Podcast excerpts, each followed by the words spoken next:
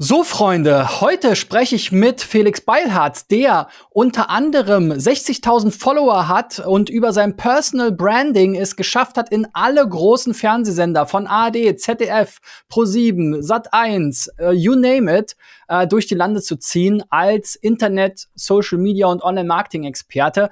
Da will ich heute mal so ein bisschen unter die Haube schauen und gucken, uh, ja, was können wir daraus lernen? Wie kannst du auch zum Personal Brand werden. Erstmal Hallihallo Felix und danke, dass ich dich hier ja, äh, löchern darf mit meinen Fragen. Hallo Christian, danke für die Einladung. Sehr gerne. gerne.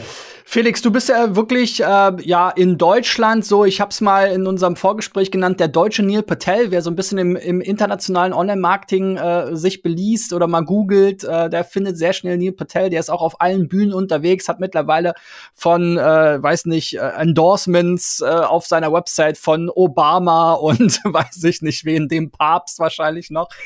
Ähm, du bist so ein bisschen der, der deutsche äh, TV-Experte ähm, zum Thema ähm, Online-Marketing und auch natürlich jetzt aus meiner Sicht quasi so der, ja, die Blaupause des deutschen Business-Influencers.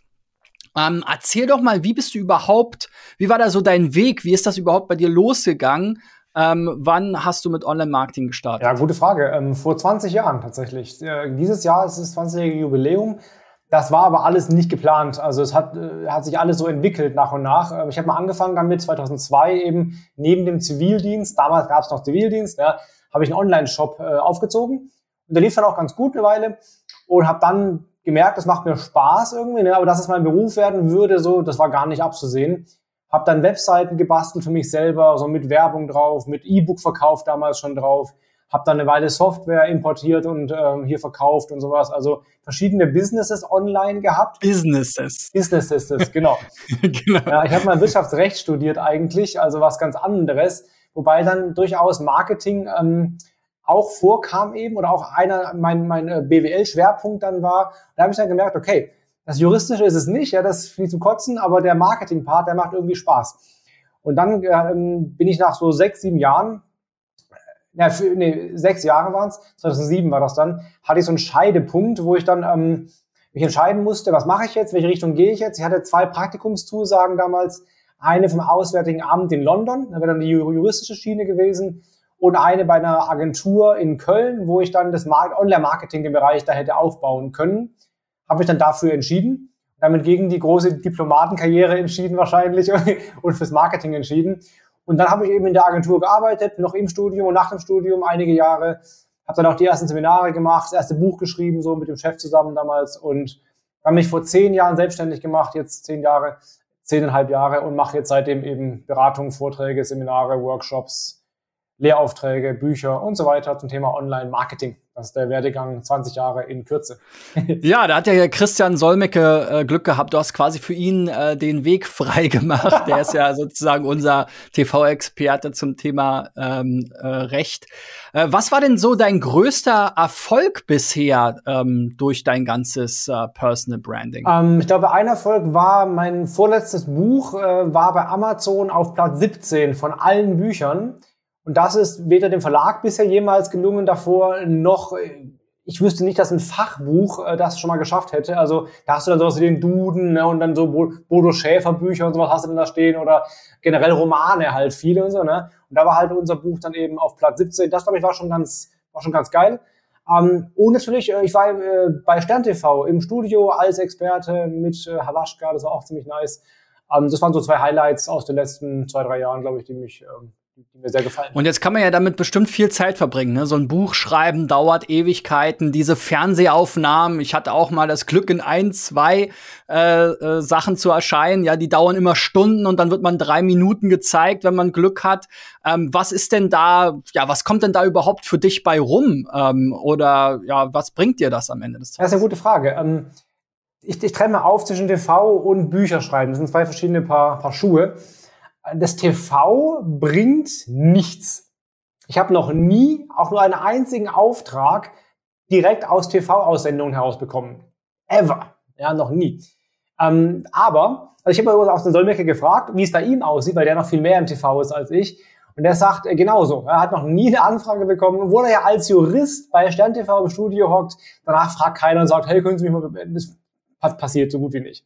Aber ähm, weil du im TV zu sehen warst und das nachher auch aktiv vermarktest, deswegen finden dich Kunden dann geiler. Ja, deswegen bist du dann für sie eher der Experte, auf den sie vertrauen würden. Also es ist ein, ein Validierungskanal, der meine Expertise überzeugt oder zeigt, wenn ich ihn aktiv wieder verwende. Also ich verwende das Logo, ich verwende den, den Namen überall, ich gehe damit hausieren quasi. Und das bringt dann nachher was. Das merke ich auch daran, wenn ich für Vorträge gebucht werde. Ich habe so einen Standardtext, äh, wie man mich anmoderieren soll oder kann. Wenn die Kunden sich daran nicht halten, gucke ich immer, was sagen die denn, um mich, um mich anzumoderieren. Also um mich als Speaker vor ihren Kunden zu validieren. Und dann sagen die alle, ist dauernd im Fernsehen und so. Das ist für die irgendwie so, so, ein, ja, so ein Merkmal, was halt den Experten irgendwie ausmacht. Also von daher, es bringt viel im Rahmen der Customer Journey, aber erst in den späteren Stufen. Ja, ich werde deswegen nicht direkt gebucht. Das passiert gar nicht. Ähm, Buch ist anders nochmal. Buch bringt durchaus viel Geschäft. Ähm, Buch, mit dem Buch wirst du nicht reich. Ja, also man weiß ja ungefähr, du kriegst für ein Buch vom Verlag so ungefähr zehn Prozent vom Nettoverkaufspreis. Das heißt, das sind ungefähr 1,80 Euro bis 2 Euro irgendwas pro Buch. Da muss schon viele 10.000 verkaufen, damit sich diese Arbeitszeit da überhaupt rentiert. Und ein Fachbuch verkauft nicht normalerweise viele 10.000 Stück. Das ist eher die Ausnahme. Von daher, Buch ist ein Zubuttergeschäft, aber darüber kommen halt wirklich auch Kunden. Und zwar deutlich Kunden. Also ich habe damit gut sechsstellig verdient, äh, nachher mit Aufträgen über die Bücher. Ähm, das heißt, macht schon Sinn, aber auch hier wieder erst indirekt, äh, nicht über das Buch direkt. Von daher, es ist ein Akquiseinstrument, ein Marketinginstrument, ein Positionierungsinstrument und auch ein Verkaufsinstrument, aber eben in, in der zweiten mhm. Stufe erst. Wann und warum hast du dich denn überhaupt entschieden, sozusagen dich als Personal Brand zu positionieren? Du hattest ja gesagt, du bist 2002 mit einem Online-Shop losgelaufen, dann eben Praktikum in der Agentur. Das heißt, da sind ja einige Jahre verstrichen. Äh, seit wann bist du als Felix Beilharz unterwegs? Ja, gute Frage. Das war auch alles so nie geplant. Also ich bin eigentlich, war nie so, dass ich dann mich irgendwie positionieren will und mein Gesicht irgendwie in jede Kamera halten muss und so. War eigentlich nicht meins. Ähm, aber die Idee dann, ähm, ich habe durch meinen damaligen Chef, äh, Michael Bernecker, habe ich äh, mein erstes Seminar gemacht. So 2007 war das eben in dem, in dem Jahr schon, also in, in einem kleinen Seminarteil nur. In einem größeren Seminar habe ich dann so eine halbe Stunde hyper aufgeregt, ja, von Leuten geredet, die halt doppelt so alt sind wie ich und habe denen erklärt, wie Online-Marketing funktioniert. Und da, da war dann klar irgendwann, das geht halt nur mit deinem Gesicht. Also dann bist du eben die Personal Brand oder musst du zumindest sein, wenn du Kunden generieren willst. Und das wurde dann klar. Auch dann durch die ersten Vorträge. Ja, Vortragsbusiness ist halt komplett Personal Branding. Die wollten halt jemanden haben, der irgendwie einen Namen hat und der bekannt ist und so. Und dann, wenn du da überzeugen willst und da auch Geld verdienen willst mit, dann musst du halt als Marke sichtbar und seriös äh, vermarktet sein. Das wurde mir dann eben klar. Und dann so seit 2011, wie gesagt, bin ich selbstständig. Seitdem mache ich das aktiver, davor nur so sporadisch. Hätte ich schon 2003 damit angefangen, wäre es vielleicht ganz geil gewesen, so habe ich halt nicht. Äh, von daher habe ich jetzt zehn Jahre aktive Selbstvermarktung hinter mir, muss man glaube ich sagen. Genau, genau. Aber es hat ja auch alles so seine Zeit. Also gerade jetzt auch das ganze Thema Social Media und so, ne, das ist ja auch in der Zeit immer größer geworden. Dadurch auch ein Stück weit die USA, die natürlich in vielen Bereichen was vormachen, ne, dass plötzlich so ein CEO von einem Autohersteller sozusagen oder auch äh, der Amazon CEO, die sind ja alle auch mit der Zeit immer mehr auch äh, dann ins, in die Öffentlichkeit gerückt. Ähm, und äh, so diese ganze Kultur ist ja da, hat sich da ja auch ein bisschen verändert und da, ja, das überträgt sich auch immer in gewissen Maßen in Deutschland. Wie jetzt kann man ja überlegen, wenn man jetzt Geschäftsführer von einem mittelständischen Unternehmen ist oder sich als Freelancer zum Beispiel ähm, selbstständig machen will, ähm, sozusagen sich als Person stärker in den Vordergrund zu stellen. Äh, ja, kann ich aus eigener Erfahrung sagen. Es hat uns in der Agentur jetzt das bisschen Social Media und Podcast, was ich mache, auf jeden Fall immer sehr, sehr viel gebracht. Ähm, was sind denn heute deine, ähm, ja, so äh, ähm, Einkommensströme. ich habe gerade überlegt, das, das Englische, wie sagt man es jetzt auf Deutsch? Also wo kommt dein Einkommen her? Ähm, bist du da jetzt noch als Freelancer tätig? Also fest du richtig Social-Media-Profile oder Online-Marketing, SEO von Kunden an? Oder ähm, was ist eigentlich dein, dein Business heute? Genau, das mache ich teilweise auch noch, aber nur für Bestandskunden und auch nur sehr, äh, sehr ausgewählt. Ähm, mein Geschäft ist überwiegend Also A, Speaking, ja wirklich Keynote-Speaking, Vorträge halten, das ist ein großer Einkommensstrom. Ähm, dann Seminare, also wirklich Wissensvermittlung auf einer tieferen Ebene dann, entweder offene Seminare oder in-house beim Kunden vor Ort. Das sind so die beiden wichtigsten, glaube ich, Punkte. Und dann eben mal auch so ein bisschen Consulting, also mal eine Analyse für jemanden, ein Konzept mit, mit begleiten, sowas. Ich habe gerade auch einen Kunden, die wir dann so eine halbe, über ein Vierteljahr, äh, die ich dann begleiten darf, also eine Art Coaching quasi über längeren Zeitraum hinweg. Also sowas auch. Was ich nicht mache, ist eben Agenturgeschäft. Also ich schreibe jetzt normalerweise keine Posts für Kunden oder so. Das mache ich ganz, ganz selten mal nur, wenn ich da Bock drauf habe. Aber Konzepte eben, das Ganze dann schon, auch dann in der Begleitung dann schon, so als, als Coach quasi, was man heute ja immer Coach nennt. Ich versuche den Begriff zu vermeiden, der ist so ein bisschen verbrannt. Ähm, aber ja, genau, das sind so die wichtigsten Sachen. Und der Rest eben digitale Produkte. Habe noch ein paar eigene Affiliate-Sachen laufen, auch so, wo ich nicht mit dem Namen dahinter stehe, von früher noch so Überbleibsel, die auch ganz gut funktionieren. Also bisschen diversifiziert, aber überwiegend doch auf meine Person gemünzt. Ja. Jetzt hast du ja nicht nur ein Buch geschrieben, ja, du hast ja schon gesagt, äh, sozusagen mit den Büchern selber kann man nicht so richtig viel verdienen, aber sie bringen einiges an, an Aufträgen. Ähm, ich glaube, du hast insgesamt zehn Bücher geschrieben, ist das richtig? Genau, zehn Stück, ja. ich ich glaube es kaum. ja, zehn, zehn Bücher ist ja schon eine ganze Menge. Ähm, das hat ja dann auch, das bringt ja dann auch so ein bisschen so gewisse formelle ähm, ja Dinge mit sich, wie zum Beispiel eine Wikipedia-Page. Ähm, was sind so neben den ja eigentlichen Buchverkäufen und jetzt vielleicht dem den Anfragen, die dazu kommen, was sind so Effekte, die man bei so Büchern mitnimmt? Weil wenn du jetzt wirklich zehn geschrieben hast, da muss ja irgendwo was dahinter sein. Oder bist du ja äh, eigentlich verkappter Literat? Nee, das äh, nee, nicht wirklich. Wobei ich glaube, ich schreibe relativ. Es fällt mir recht leicht zu schreiben. Ähm, das hilft sicherlich auch. Also ich habe zum Beispiel ich hab die meisten Bücher eigentlich nie durchgelesen am Ende. Ich schreibe die runter, schick's an den Verlag und dann ist fertig, guck die nachher nie wieder an. So, also das geht mir recht gut von der Hand. Ähm, von daher, das macht schon einfacher. Aber es ist eine gute Frage. Bücher bringen das bringen ganz verschiedene Nutzen mit sich. Zum Beispiel ähm, schicke ich immer wieder mal an, an, an Anfragenden äh, ein Buch raus. Also das heißt, jemand will ein Angebot haben, ich schicke Angebot raus, aber halt mit Package, mit Buch. So. Das bringt schon mal ganz andere Expertise, kann auch den Tagessatz deutlich erhöhen. Hatte mal einen so einen Fall, da hat jemand angerufen, da haben wir geredet so, und dann meinte er, ja, klingt ganz gut alles, aber ist doch ein bisschen zu teuer, passt für uns nicht. Habe ich gesagt, ja, kann ich verstehen. Äh, Sie können halt den buchen, der das Buch gelesen hat oder den, der das Buch geschrieben hat. da meint er so, ja, hm, haben Sie eigentlich recht und so. Und am Ende hat er dann gebucht zum vollen Tagessatz. Also Bücher helfen durchaus auch teurer zu verkaufen, weil du halt dann der Experte bist. Und einfach aus Sicherheitsgründen gehen sie lieber zu dir als zu jemandem, der halt nicht die Expertise zeigen kann. Also das hilft auf jeden Fall. Auch wieder Pressearbeit. Na, Gerade die öffentlich-rechtlichen sind ja sehr, die wollen einen seriösen Experten haben. Ja, so einen Instagram-Coach wollen sie nicht haben, die wollen halt jemanden haben, die fragen aktiv so, gell, Herr Badatz, Sie haben auch Bücher geschrieben, gell? Ich sage, ja, habe ich. Ah, okay, gut. Ja. Also das ist für die wichtig, irgendwie so als Validierung, dass der Redakteur sich nachher vom WDR-Chef irgendwie nicht nicht dann dumm dasteht, wenn der Experte nichts kann, kann er sagen, naja, aber der ist doch Autor, na, der, ich dachte, der wäre gut, so in der Art. Also Dozent sein und Autor sein, das hilft durchaus auch mal in die Presse zu kommen oder halt, zu, dass die eher dich nachher als Experten auch einladen. Das auf jeden Fall. Ich nutze Bücher auch teilweise als Akquise-Mittel. Also ich mache quasi Inbound-Marketing mit Büchern. Ich verschenke die Bücher quasi, um Adressen zu generieren, zumindest manche der Bücher. Auch das kann funktionieren. Also es hat viele so Side-Effects. Und wie du schon gesagt hast, ähm, einer ist halt Wikipedia. Ja? Vier Bücher bist du Wikipedia-relevant. Auch wenn es denen nicht so passt, aber du bist halt relevant, die können dich da nicht mehr rausschmeißen dann.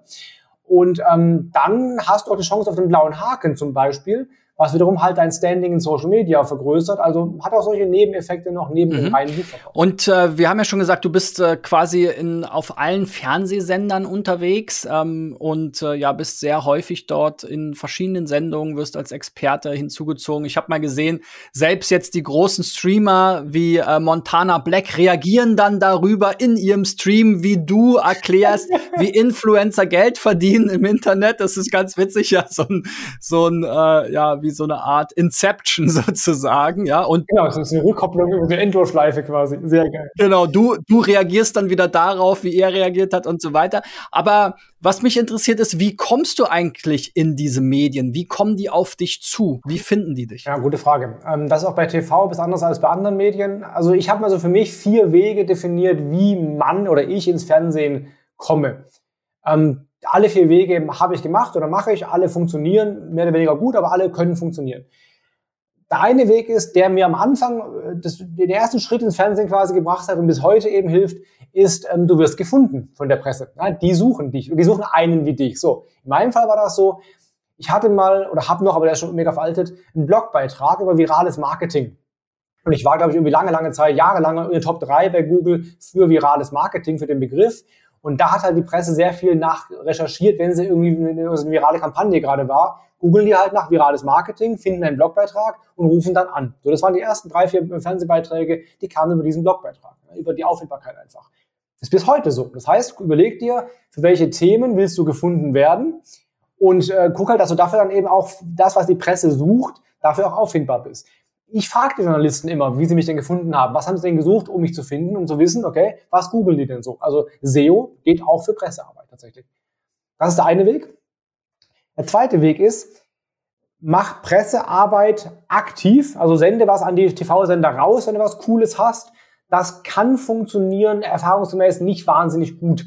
Also ich hatte immer so zwei, drei äh, TV-Auftritte deswegen tatsächlich, weil ich was selber was rausgeschickt habe, aber da, das ist halt schwierig, ja, das ist zäh. Kann man versuchen, mit was, was wirklich Spektakulärem kann man da schon hinkriegen, ist aber nicht der beste Weg. Der dritte Weg ist aber, mach Pressearbeit für andere Medien und lass dich dann dort von dem, von, vom Fernsehen finden. Weil Fernsehjournalisten lesen auch zum Beispiel Online-Publikationen und fragen dann auch diese Experten dort wieder an für ihre eigene Sendung. Ich habe bestimmt fünf oder sechs TV-Auftritte bekommen über genau darüber. Ich war in der Welt oder so oder bei Spiegel.de oder so. Und dann haben die mich halt dann wiederum nachher da gesehen, dann angerufen von das RTL Sat 1 und dann äh, mich eben angefragt. Also das war auch sowas. Über Printmedien zum Beispiel, über Online-Medien, dann ins TV zu kommen, ist der, der dritte Weg. Der vierte Weg ist natürlich, ähm, es gibt Agenten, die einen ins TV bringen. Ja, dann zahlst du quasi eine Vermittlungsprovision und die Agenten bestücken eben dann so Sendungen mit Experten. Habe ich auch schon versucht. Ähm, ich hatte, glaube ich, vier oder fünf TV-Auftritte, das war ganz okay. Äh, es war nichts von den ganz großen Sendungen dabei. Die kamen alle über meine eigenen Maßnahmen oder über Auffindbarkeit halt. Aber ein bisschen was, ich glaube, das größte war, glaube ich, ZDF, volle Kanne. Das kam über so eine Agentin. Das war schon ganz cool. Ist halt nicht ganz billig so. Da muss man also abwägen, ob man das möchte. Kann aber für bestimmte Sachen, wie zum Beispiel ein Buchlounge oder so, schon ganz sinnvoll sein. Das sind die vier Wege. Und das Coole ist, wenn du mal drin bist, dann bist du auch häufiger mal drin. Also haben sie dich auf der Liste und rufen dich wieder mal an. Also RTL ruft halt immer an, weil sie eben mich schon kennen und so und die wissen, der kann irgendwie vor der Kamera ein paar Sätze sagen. Dann kommst du häufiger ins Fernsehen. Die meisten, die sich gut geschlagen haben im TV für ein gutes Thema, was längerfristig relevant ist, kommen noch häufiger dann wieder rein. Ja, ja. Ja, ich habe auch mal, äh, habe ja auch lange Zeit sozusagen geblockt, als das noch so äh, en vogue war. Und äh, ja, eine meiner äh, Taglines war da auch immer, SEO ist das beste PR, ja, weil ich, ich bin auch zweimal äh, wirklich ähm, ganz gut in die Presse gekommen. Einmal war es zum Thema Spam. Da hatte ich über eine Spam-Erfahrung geschrieben, wie mal meine eigene E-Mail-Adresse von Spammern genutzt wurde, um dann tausendfach Spam rauszuschicken. Und da war dann tatsächlich auch ähm, äh, Sat 1 bei mir und hat ewig äh, gedreht. Ähm, für Akte war das, glaube ich. Ja, cool. Und äh, dann äh, ist daraus auch äh, ein Printartikel entstanden, dann im Anschluss sozusagen beim, beim Stern. Äh, da war ich dann zusammen mit dem äh, äh web.de war das, glaube ich, damals Verantwortlichen für eben das E-Mail-Produkt.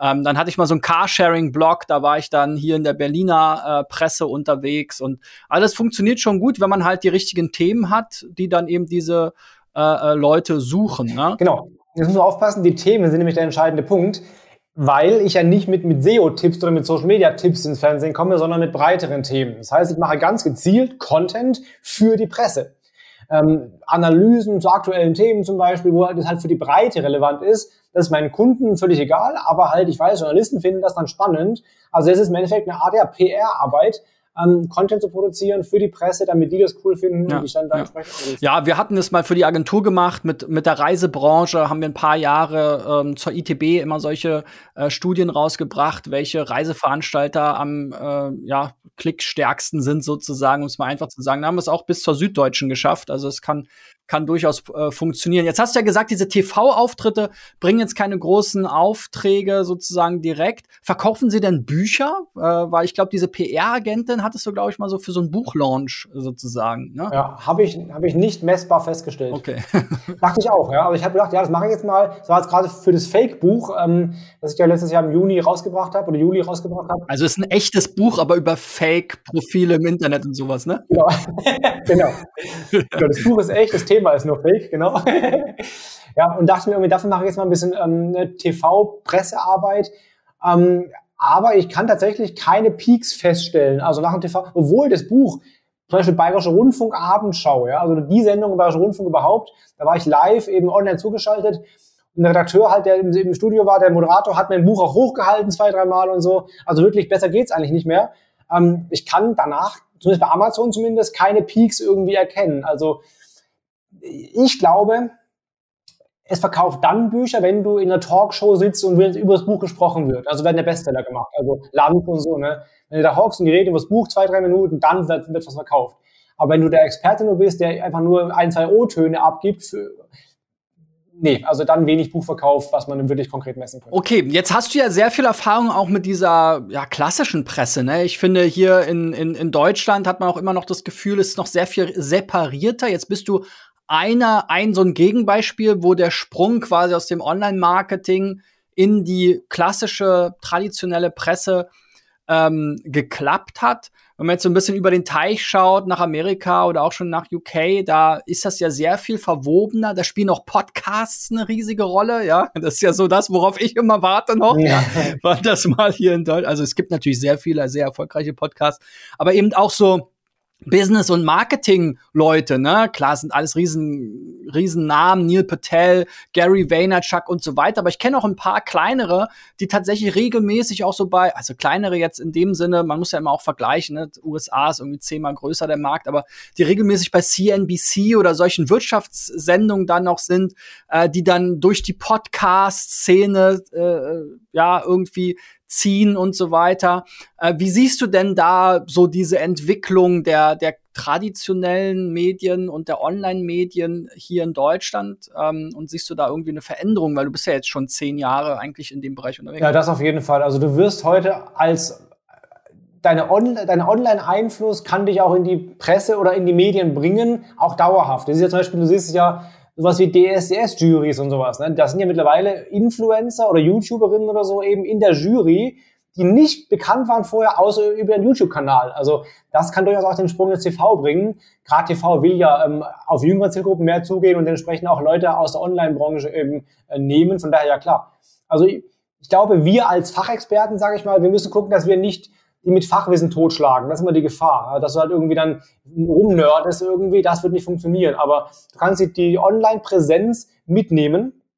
Das sind ganz, ganz viele verschiedene Bereichen äh, wichtig. Ein Beispiel nur. Ich habe vor, war das? 2018, glaube ich, war das? Nee, vor 17, vor vier, vier, fast fünf Jahren schon, habe ich tatsächlich in Hollywood an der Schauspielschule zwei Vorträge gehalten für Schauspieler. Also Schauspieler, die eben sich online vermarkten wollen, Tipps gegeben, so wie Social Media funktioniert. Und da ist es echt so, dass da für die, nicht die, für die großen Namen, auch aber nicht nur, gerade für die kleineren, die jetzt so kommen, für die ist äh, Online- und Social-Media-Präsenz unglaublich wichtig. Ja, weil die Caster, die wählen dich aus, ob du Reichweite mitbringst. Also ganz krass. Ne? Du kriegst die Rolle vielleicht eher oder vielleicht sogar nur, wenn die halt glauben, dass du nachher den Film mitvermarkten kannst. Und das ist auch bei den großen Namen der Fall auch bei den großen Namen. Also wenn die halt drei, vier zur Auswahl haben, A-List-Namen, die alle gleich gut sind, gleich teuer sind und so weiter, dann nehmen sie im Zweifel eher den mit den 20 Millionen Followern, weil der halt vielleicht mehr Bass mitbringen kann hinterher. Also auch in den Branchen ist online in, in Offline-Themen quasi relevant geworden. Ja, da hat sich schon ja, einiges ja. Das sieht man ja auch sehr stark, ne? auch wieder in den USA, ne? Will Smith und so weiter, ja. die dann große Social-Media-Launches machen. Ähm, und äh, ja, letzten Endes, äh, klar erzählen die immer alle, ja, ja, jetzt kann ich hier endlich meine Kreativität ausleben, aber am Ende geht's auch wieder ein bisschen ums Business. Ne? Jetzt haben wir schon so ein bisschen über TV, Bücher, sogar SEO gesprochen. Eins deiner Steckenpferde, und das war auch Teil meines äh, Intros, ist ja äh, Social Media und deine Reichweite in etwa vielleicht kumuliert äh, 60, 65.000 Follower hast du über die verschiedenen Plattformen. Welchen Einfluss hat denn Social Media, um in die Öffentlichkeit zu kommen, auch sozusagen aus Social Media in andere Kanäle zu springen? Und ähm, ja, welche sind da am wichtigsten? Ich würde immer so tippen irgendwie, oder ich habe immer noch so im, im, im Hinterkopf so, äh, Journalisten sind doch ganz viel bei Twitter unterwegs. Ja, ist auch so mein, mein Vorurteil, kann ich aber tatsächlich aus praktischen Erfahrungen heraus nicht groß bestätigen. Also zumindest nicht ähm, in der breiten Presse. So, das ist wirklich eher Instagram, da gucken die eher rein. YouTube mag in manchen Themen eine Rolle spielen, ja, dass sie eben, also, die wollen ja gerade TV wieder jemanden haben, der vor der Kamera reden kann. So, dann kannst du bei YouTube eben da wunderbar äh, sehen. Aber so die breite Presse, wie jetzt so RTL und Co., die sind halt bei Instagram, gucken, also wenn man, das ist auch ganz spannend, wenn man sich anschaut, noch vor zehn Jahren haben die immer Facebook als Quelle referenziert und so, dafür irgendwelche Beiträge und so. Heute immer eher Instagram. Also das ist eher der Kanal, wo die wirklich auch drauf gucken. Und auch wenn ich zum Beispiel einen Dreh hatte und der Journalist möchte sich mit mir ver ver vernetzen, ist immer der erste Punkt Instagram nachgucken. Also das ist, die, die gucken nicht auf Xing oder so, die suchen dich halt bei Instagram und, und checken dann da und folgen dann dir dort. Also das ist schon der Hauptkanal mittlerweile. TikTok ja, ist eher so der, der, der Trend vielleicht, aber das ist noch nicht wirklich so äh, tief angekommen. Die gucken vor allem bei Instagram nach. Das würde ich sagen, ist für TV heute auch einer der Hauptkanäle überhaupt. Wenn du in die Presse willst, musst du da auf jeden Fall sichtbar sein. Was ich aber auch mache als Tipp noch, ich vernetze mich mit allen Journalisten, die ich so, ähm, mit denen ich Kontakt hatte, über LinkedIn auch tatsächlich. Also da versuche ich so ein Netzwerk aufzubauen aus Journalisten, mit denen ich eben Kontakt hat. LinkedIn würde ich jetzt auch schätzen, äh, funktioniert wahrscheinlich ganz gut dann für die Kunden deiner Seminare, Vorträge ja. und so weiter, oder? Genau, auf jeden Fall. Also ganz, ganz klares Fachthema. So eine, auch da gibt es ein bisschen Viralität teilweise und so, aber das bringt dir jetzt nicht pressemäßig primär viel, sondern wirklich Kundschaft. Höchstens mal die Fachpresse, dass irgendwie so ein OMR oder so auf die stößt darüber, wenn irgendwas richtig geil war oder so. Kann schon sein. Aber ähm, ja, das ist dann eher was für Kundenakquise oder Kundenbindung. Aber verkaufst du auch äh, dann äh, Kurse oder Seminare über Instagram? Ähm, tatsächlich, nee. Ich habe es bisher nie wirklich versucht, darüber zu verkaufen. Was ich mache, ist, dass ich zum Beispiel zu Webinaren einlade ja, und dann eben darüber Lead generiere und dann nach, über den E-Mail-Funnel verkaufe eher das schon.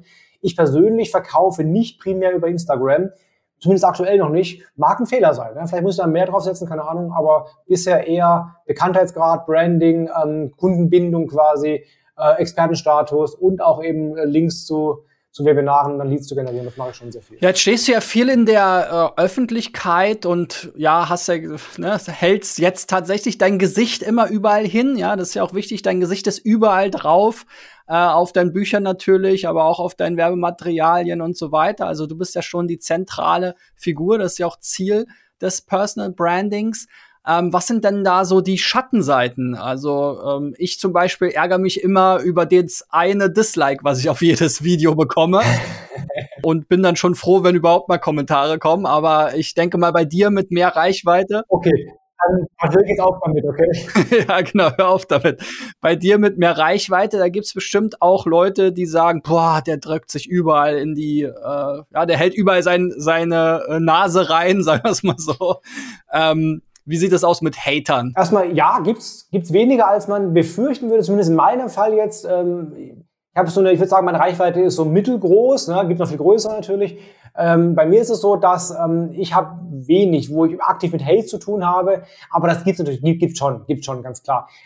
Auch, dass man so in der Branche ein bisschen so, wie sagt man, munkelt, nee, bisschen so ja, unter der Hand tuschelt, tuschelt heißt's, ja, so ein bisschen, guck mal, der schon wieder.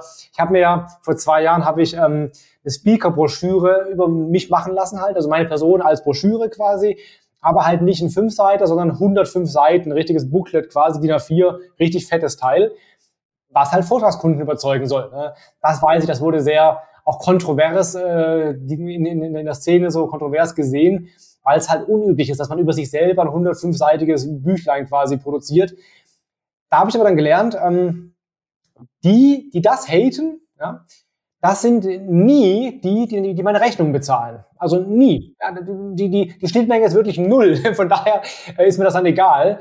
Ähm, dann, ich lebe damit, dass die es halt scheiße finden, dass ich immer zu sehen bin überall und so und mich auch so aktiv vermarkte, mein Gesicht vermarkte. Das ist okay, das kann man scheiße finden.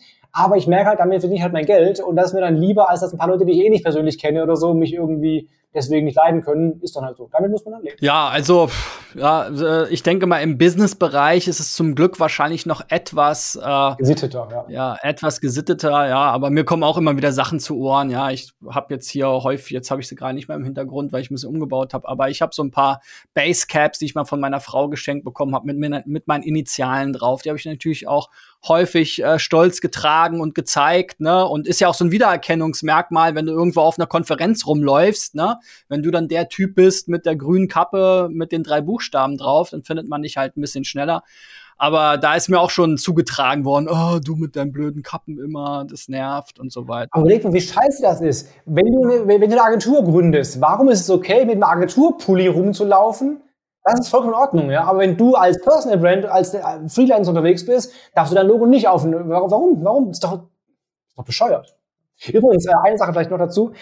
Wir reden jetzt auch wieder aus einer sehr privilegierten Position heraus, weil wir Männer sind. Ja. Ich habe mir sagen lassen, Frauen äh, erleben das anders teilweise. Da geht deutlich mehr Negatives ähm, mit einher, was, ähm, wenn sie Reichweite aufbauen.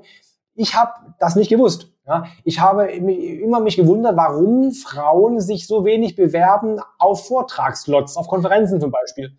Weil die, jeder kann sich bewerben und Frauen machen vielleicht 10% der Bewerbungen aus oder so, oder wenn es hochkommt 20%. Nachdem das so ein bisschen die, die Schuld der Frauen. Die müssen ja ein bisschen mehr aktiv werden. Habe dann immer sagen lassen, na ja, wenn eine Frau auf die Bühne geht, hat sie halt deutlich höher zu kämpfen mit eben be belästigenden Kommentaren, mit Hate, mit äh, Kritik auf eine sehr harte Art und Weise, die ich nie hören würde, mit äh, Stalking und so weiter. Also das ist immer ein anderes Ding. Ich glaube, Frauen leiden mehr unter dem Fame-Aspekt als Männer. Ja, ja, sehr traurig, muss man sagen. Ähm, jetzt gibt's ja noch eine zweite Schattenseite. Du hattest es schon mal so zu Beginn so ein bisschen mit angesprochen, sozusagen die Definition, ne, Coaching, ähm, ja, diese sozusagen die Art und Weise der Werbung, dass man sich eben persönlich so in den Vordergrund steckt, stellt, dass man vielleicht auch Anzeigen schaltet äh, auf YouTube und so weiter mit sich selbst drin und wo man dann irgendwie so ein bisschen zeigt, warum man jetzt der der tollste Business-Hecht ist, ja, dieses Businesses, ne? kommt ja auch aus der Ecke, was wir was wir einmal hatten gerade. Ähm, und du hast ja auch schon gesagt, na ja, so aus der Branche wird man auch manchmal schon so ein bisschen abgestempelt, ne? Ist wieder dieser Felix Beilhardt, ja, der ist irgendwie Coach, der, der rennt überall rum und äh, stellt sich in den Vordergrund, sucht irgendwie das Licht wie die Motten, ne? Ähm, wie, wie, wie siehst du denn diesen Bereich? Ähm, wie grenzt du dich davon ab oder willst du dich gar nicht von abgrenzen oder verschwimmen diese Grenzen sehr stark? Äh, wie, wie, wie siehst du das aus deiner Perspektive? Ja, das ist ein ganz, ganz schwieriges Thema wo ich auch viel darüber nachdenke, ähm, zwangsläufig. Ähm, also es ist so, ich sehe das so.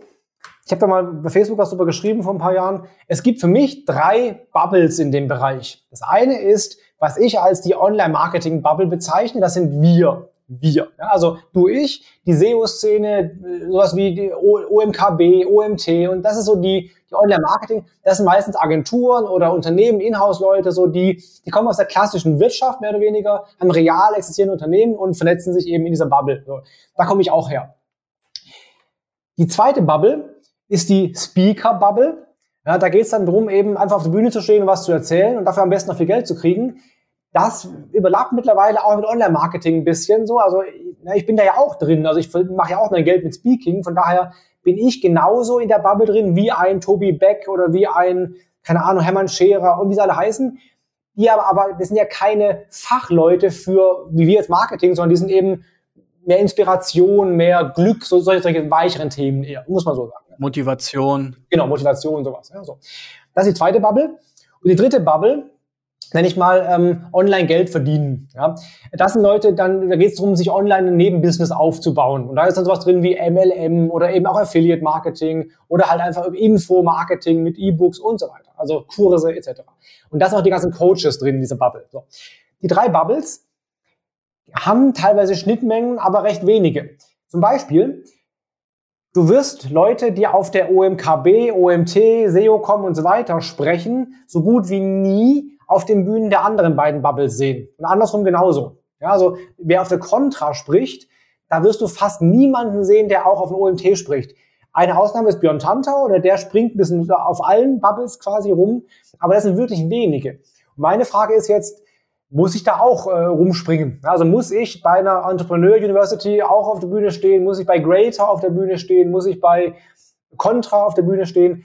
Oder schadet das der Marke? So, das weiß ich ja nicht genau. Also ich, ich habe einmal eine Sache erlebt, ich habe vor zehn Jahren mal ein Interview gemacht mit einem ähm, aus der Online-Marketing, also Online-Geldverdienen-Bubble damals. So, habe ich damals nicht so klar verstanden, dass das ist, aber das war eben so, ich habe den quasi öffentlich bei mir ähm, interviewt und bin dann fast von der SMX wieder ausgeladen worden als Speaker, weil ich halt in diese Bubble rein verordnet wurde. Und da ist mir klar geworden, hui, die seriöseren Leute, sage ich mal, scheinen das schon äh, kritisch zu betrachten.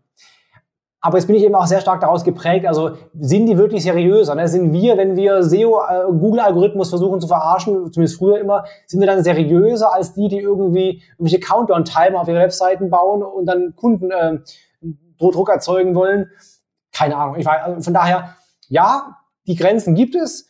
Ja, die, verschwinden, die, die, die verschwimmen sehr stark. Und ja, ich bin mir nicht mehr sicher, ob ich diese Trennung aufrechterhalten kann oder sollte überhaupt, ob das, ob das überhaupt geht, dauerhaft. Mhm. Genau. Na, ich glaube, auch da ist wahrscheinlich wieder entscheidend letzten Endes, wie deine, wo deine Kunden sind, ne, und wie die dazu stehen, ne, weil letzten Endes, ob jetzt, äh, ja, ist natürlich blöd, wenn es dann wirklich so eine Art Blacklistung dann gibt. Ja, das ist ja doof, ja. Na, ne? also das finde ich schon sehr krass, dass, dass man dann sagt, okay, wenn du jetzt auf der Konferenz äh, und das ist ja dann nicht mal irgendwie jetzt eine eine Wettbewerbssituation, sondern es ist ja wirklich eher so eine Art Abschätzung dann. Ne? Du bist jetzt dort unterwegs, jetzt darfst du nicht mehr bei uns äh, halten. Das verändert ja an der Qualität deines Vortrags nichts. Ne? Das ist ja eher so eine Art Positionierungsthematik. Dann, das finde ich schon sehr krass. Ähm, aber es, äh, gerade bei Konferenzen gibt es ja auch durchaus Unterschiede. Ne? Also ich sag mal so SEO Campings, wo äh, wo wirklich so das ja auch so ein bisschen Barcamp-artig gestartet ist und jeder sich mit jedem austauscht und auch fast jeder einen Vortrag halten kann. Äh, meines Wissens nach keiner dafür Geld erhält oder bezahlt. Ähm, und bis hin zu ja äh, große Konferenzen, wo man dann äh, entweder viel Geld für bekommt oder wo dann eben irgendwelche ja, Vertriebs- oder Verkaufsveranstaltungen letzten Endes äh, im Rahmen der Konferenz stattfinden. Ne? Auch so ein bisschen das amerikanische Modell, ne? Äh, wo, wo dann die Teilnehmer für so einen großen Summit einerseits Geld bezahlen, dann diese Speaker sehen, die Speaker aber im Endeffekt ihr Produkt pitchen, was es dann bei ihnen auf dem Stand direkt quasi zum Abschluss gebracht wird am besten. Ähm, wie, wie unterscheidest du da und ähm, Denkst du, dass du jetzt mehr Erfolg hättest, wenn du direkt pitchen könntest? Oder ähm, so die klassische Haltung jetzt aus der seriösen, ist ja auch, man muss ja auch immer so gucken, ne? die, die sich als seriös selbst bezeichnen, aber so aus der Welt ist ja immer äh, Pitchverbot, wir pitchen nicht. Also natürlich, äh, erstmal wäre meine Reichweite halt viel größer. Ja? Also ich hätte vielleicht nicht 60, ich hätte vielleicht 600.000 Follower, wenn ich halt ähm, auch auf, in dieser Welt ähm, äh, unterwegs wäre weil die halt Konferenzen haben auch mit 5, 6, 7.000 Leuten und eben nicht nur mit paar hundert, wie wir es halt äh, auf den Events so haben. Ja, von daher, es, es limitiert die Bubble, die, die, oder die, die Bubble limitiert dein Business, das ist ganz klar so. so. Damit lebe ich, das ist momentan so. Aber das ist ein Fakt. Also es, es beschränkt deine aktuellen Möglichkeiten und natürlich auch das Geld verdienen. Ich habe das neulich mal gehabt, ähm, vor zwei Jahren habe ich auf einem Event gesprochen, auch bezahlt, ganz normales Business-Event und da war auch Hermann Scherer ähm, äh, nach mir dran. Und der hat mich gefragt, so, äh, und Felix, lief gut? Ja, lief gut, ähm, die haben mir x Euro bezahlt, war ein cooler Gig. Er, ja, nett, so, wir haben sie nichts bezahlt. Ich sag, wie, du, die haben sie nichts bezahlt? Nee, aber er durfte halt pitchen. So, hat er gepitcht, der hat halt an dem Abend irgendwie, ich glaube, 40.000 Euro verdient oder so, also um einiges mehr als ich auf jeden Fall. Das war bestimmt nicht dein Honorar. genau. ja, ähm, und auch einiges mehr als sein Honorar gewesen wäre. Also von daher hat es sich viel krasser gelohnt, und ja auch langfristig, nur weil da ja auch Kunden bei Raum springen, die auch längerfristig Kunden bleiben und neue Sachen kaufen werden und so. Von daher rein monetär ist der Pitch-Weg wahrscheinlich der viel, viel spannendere Weg aus Speaker-Sicht. So, aber jetzt mal aus, aus, aus ich als Teilnehmer finde es sehr angenehm, dass auf der Konferenzen nicht gepitcht wird. Ja, dass SMX und Co. Pitch-Verbot haben oder äh, OMX, wie sie alle heißen. Du weißt halt, wer da halt pitcht, wird dann nie widersprechen. Ja, weil ich habe immer das Problem, ich sitze da und frage mich jetzt, was der mir gerade erzählt, ist das jetzt wirklich was, was ich umsetzen muss? Oder führt das nur auf den Pitch, den er gleich einleiten, den, den er bereits eingeleitet hat, wo er gerade drin ist schon? Also ich habe das mal gesehen von einem, der sowas, sowas macht für solche Speaker, solche Pitches erzeugt. Das ist ab dem ersten Wort ist alles nur Pitch. Also es geht vom Anfang an in 14 verschiedene Stufen quasi auf den äh, Sales Pitch am Ende.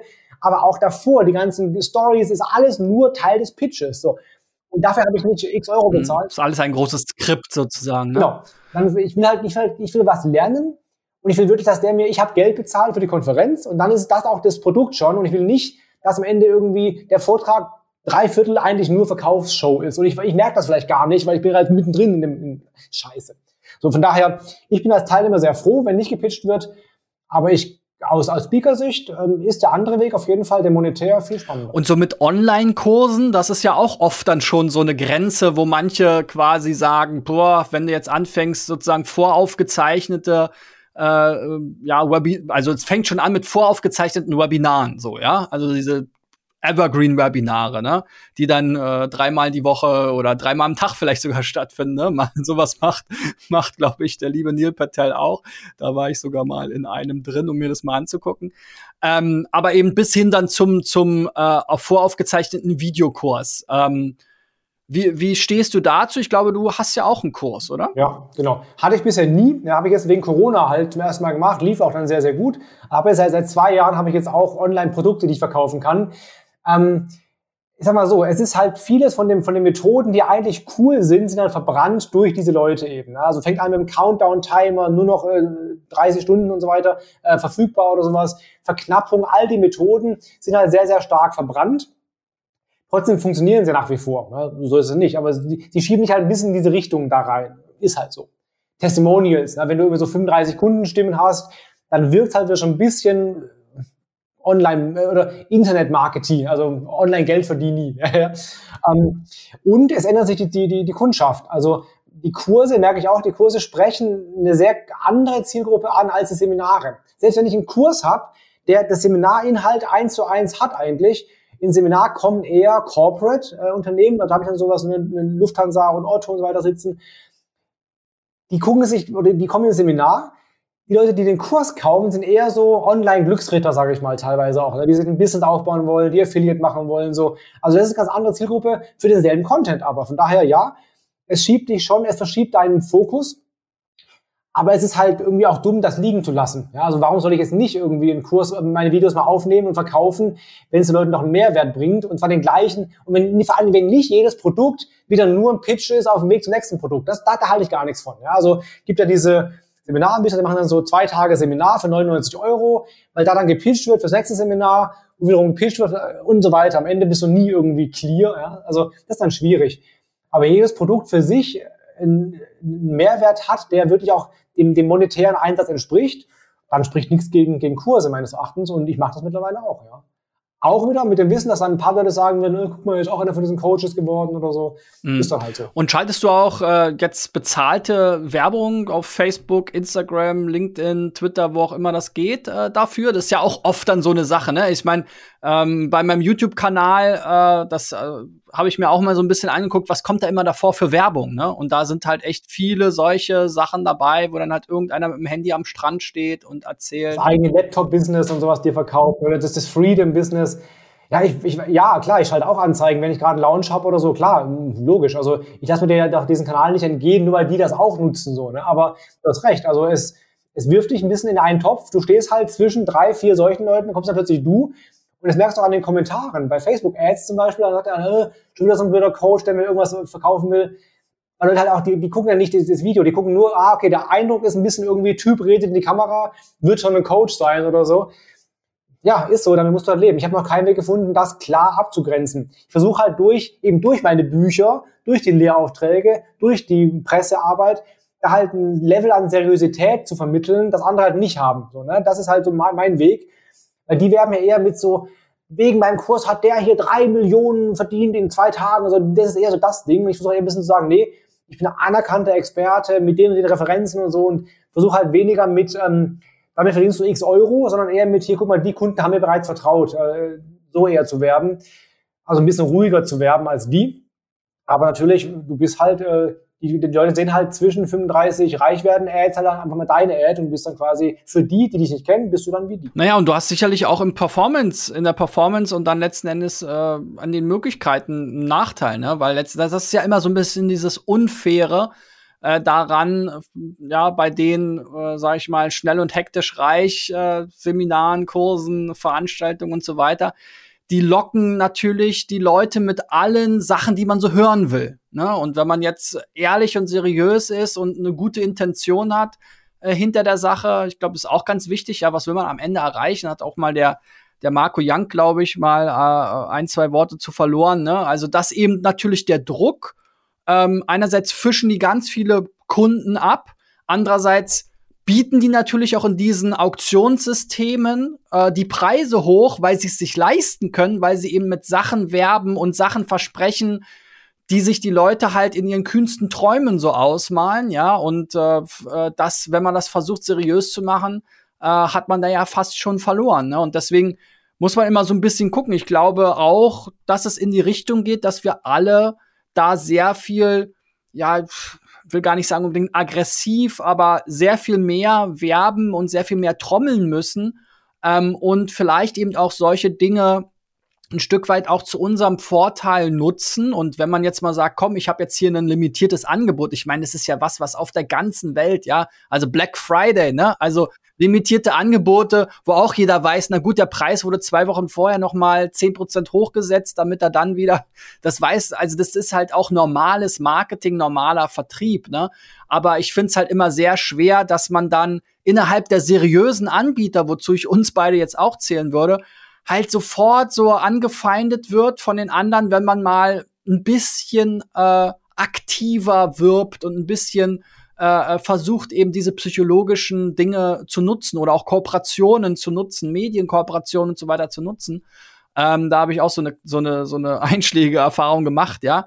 Ähm, das finde ich halt sehr schade, weil es nimmt uns als seriöse äh, Anbieter wirklich äh, sehr viele Möglichkeiten, die Leute dann quasi auf die richtige Seite und mit echtem Mehrwert und mit seriösen Angeboten und mit seriösen Kursen, seriösen äh, äh, Webinaren und so weiter eben fortzubilden und denen äh, wirklich, wirklich äh, sozusagen was Gutes zu tun, ähm, wenn wir das Feld sozusagen des des äh, effizienten Marketings komplett den Unseriösen überlassen. Ne? Aber das war ja immer schon so. Guck mal, das ist im SEO ja genauso. Du hast halt Blackhead SEOs, und du leidest darunter, dass es die gibt, weil der Kunde ist bereits verbrannt und sagt, SEO ist scheiße, SEO ist unseriös, wo du ja völlig anders arbeitest als die, aber trotzdem wirst du deswegen äh, mit abgestraft von dem Kunden quasi. Ja, ist halt so. Ja. Das heißt, ich versuche halt mein Ding durchzuziehen auf eine seriöse Art und Weise und ich, Dinge mache ich halt nicht. Ja, zum Beispiel, ich würde jetzt nicht ein Webinar aufzeichnen, und so tun, als wäre es ein Live-Webinar. Das halte ich halt für sehr unseriös. Ne? Wenn es, wenn es klar ist, ist eine Aufzeichnung, dann ist alles cool. Aber dieses, dieses angebliche, jetzt heute um 15 Uhr live oder so, und danach ist es nur ein Video. Ich guck mal schnell in den Chat. Oh ja, ganz viele haben eins in den Chat geschrieben. Ja, finde ich. Oh. Genau, sowas never. Ja, das ist, sowas ist furchtbar zum Beispiel. Oder auch irgendwelche Countdowns, die nachher einfach immer wieder erneut werden, jeden Tag oder sowas halt. Ne? Das ist alles Bullshit. Von daher sowas, das mache ich ganz, ganz bewusst nicht. Aber generell Verknappungen, psychologische Methoden einzusetzen, klar, natürlich macht man das. Wäre dumm, das nicht zu machen. Warum soll ich denn weniger verkaufen, nur weil die damit mehr verkaufen? Das ist doch bescheuert. Also von daher, ja. Ich glaube auch daran, dass meine Produkte gut sind und der Kunde damit halt nachher einen guten Deal gemacht hat. So, sonst wäre es wiederum, finde ich, auch schwierig. Aber ich glaube an meine Sachen und deswegen kann ich auch entsprechend die ein bisschen aktiver verkaufen. Ja, sehr cool. Vielen lieben Dank, Felix. Äh, ich glaube, ihr braucht einfach nur nach seinem Namen suchen, einfach mal Felix Beilharz googeln, wo auch immer ihr gerade seid oder suchen, wo auch immer ihr gerade seid, auf welcher Plattform, ihr werdet ihn finden. Ähm, ich würde mich natürlich freuen, wenn ihr uns einen Daumen nach oben da lasst, äh, SEO-Driven abonniert, damit ihr eben auch weitere spannende Gespräche verfolgt. In den Podcast-Plattformen gerne mal eine Bewertung dalassen. Ich freue mich, wenn ihr wieder einschaltet. Bis dahin, euer Christian. Ciao, ciao. Felix. Danke dir, danke euch.